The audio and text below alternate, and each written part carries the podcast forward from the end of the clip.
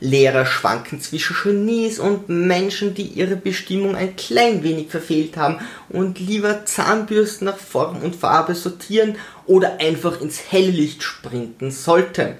Doch die Masse der Lehrer versucht einfach nur den Tag herumzubringen, die Schüler nicht über die Maßen zu schädigen und ihnen noch ein bisschen was auf ihren Lebensweg mitzugeben, während ihnen der Staat im Nacken sitzt und alles noch viel schlimmer macht.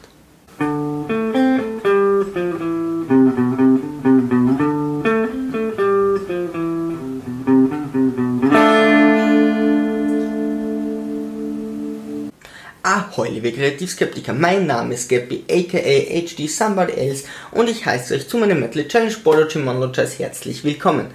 Heute Lehrer.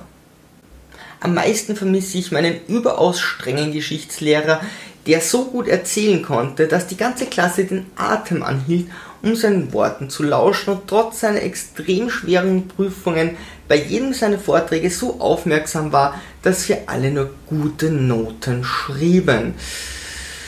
Noch heute zehre ich von diesem Wissen. Am meisten vermisse ich meine wunderhübsche junge Teilzeit-Englischlehrerin, die es nur Gott weiß, wie irgendwie geschafft hat, mir Grammatik beizubringen. Und den späteren homosexuellen Englischlehrer, der einige Zeit in Amerika unterrichtet hat, tatsächlich richtig gut Englisch sprach, das vermitteln konnte und ganz viele tolle Geschichten zu erzählen hatte. Die beiden waren ein Dream Team. Und am meisten vermisse ich meinen Deutschlehrer, der meine Kreativität in jeder Stunde gefördert hat. Die restlichen Lehrer schwanken zwischen spannend lustig bis hin zu erträglich. Und dann war da noch eine kleine Gruppe von angeblich selbsterkennenden Wesen, die nicht einmal einem Marathonläufer das Gehen hätte beibringen können. So zum Beispiel meine Deutschlehrerin mit ihrer Oder-Grammatik. Erst nach zahlreichen Stunden lernten wir geheime Bindewörter wie das Wort und, das neben dem augenscheinlich universal einsetzbaren Wort oder auch hin und wieder zum Tragen kommen könnte. Parallel hatte ich noch eine Englischlehrerin, die Kinder schlichtweg hasste und als mindere Subjekte darstellte.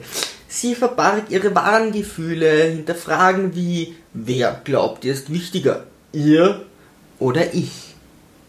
Die Meinung der Klasse war ziemlich eindeutig. Während sie uns gefinkelte Fragen stellte, bohrte sie immer ihre Fingernägel in unsere Schädeldecken und ließ keine Gelegenheit aus, uns zu erklären, dass ihr Sohn das einzig wahre gute Kind auf Erden wäre.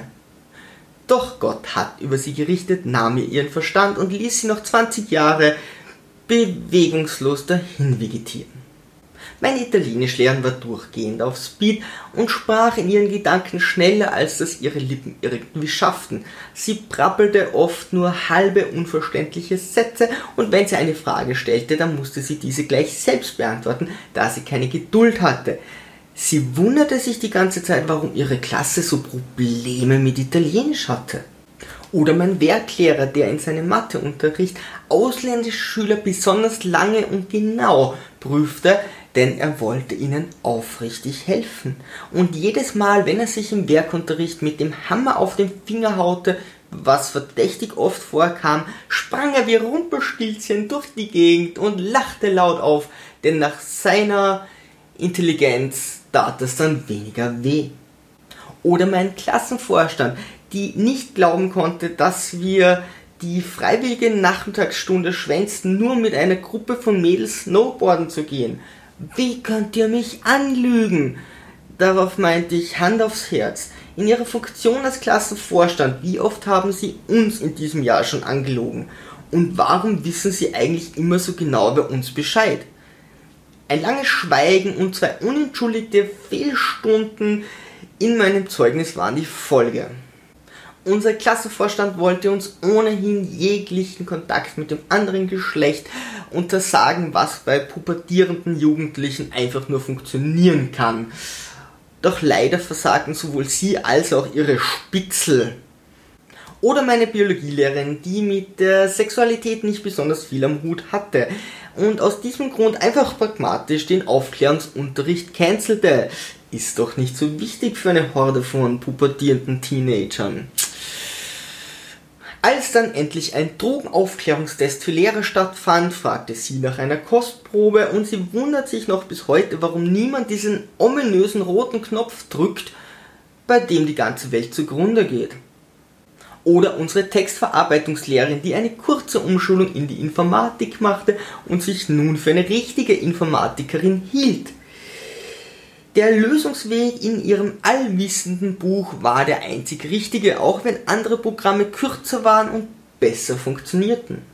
Ich könnte nun lange so weitermachen, denn die Qualität im tosenden Ozean meiner Lehrer schwankte von Gebirgen, die überflutet wurden und Personen, bei denen man den Meeresboden sehen konnte. Nur selten lernten wir den gleichen Stoff wie unsere Nachbarklasse und irgendwie stellte sich mir immer mehr die Frage, ob Lehrer nicht doch kontrolliert werden soll. Bei weit nicht jeder Lehrer besitzt die Gabe zu unterrichten und Schüler zu begeistern und den Schaden, den inkompetente Lehrer bei Tausenden von Schülern, die durch ihre Hände gehen, anrichten können, erscheint mir doch ein bisschen hoch. Über eine positive Bewertung würde ich mich sehr freuen, über das Anheuern auf meinem Schiff noch viel mehr einfach subscriben. Als HD Somebody Else findet ihr mich auf den sieben Weltmeeren des Internets, auf Facebook, Twitter, Instagram, auf meinem Blog bei WordPress, auf meinem Podcast und auf YouTube. So dann, Sturmtrotzer, Segel immer straff halten und auf zum Horizont.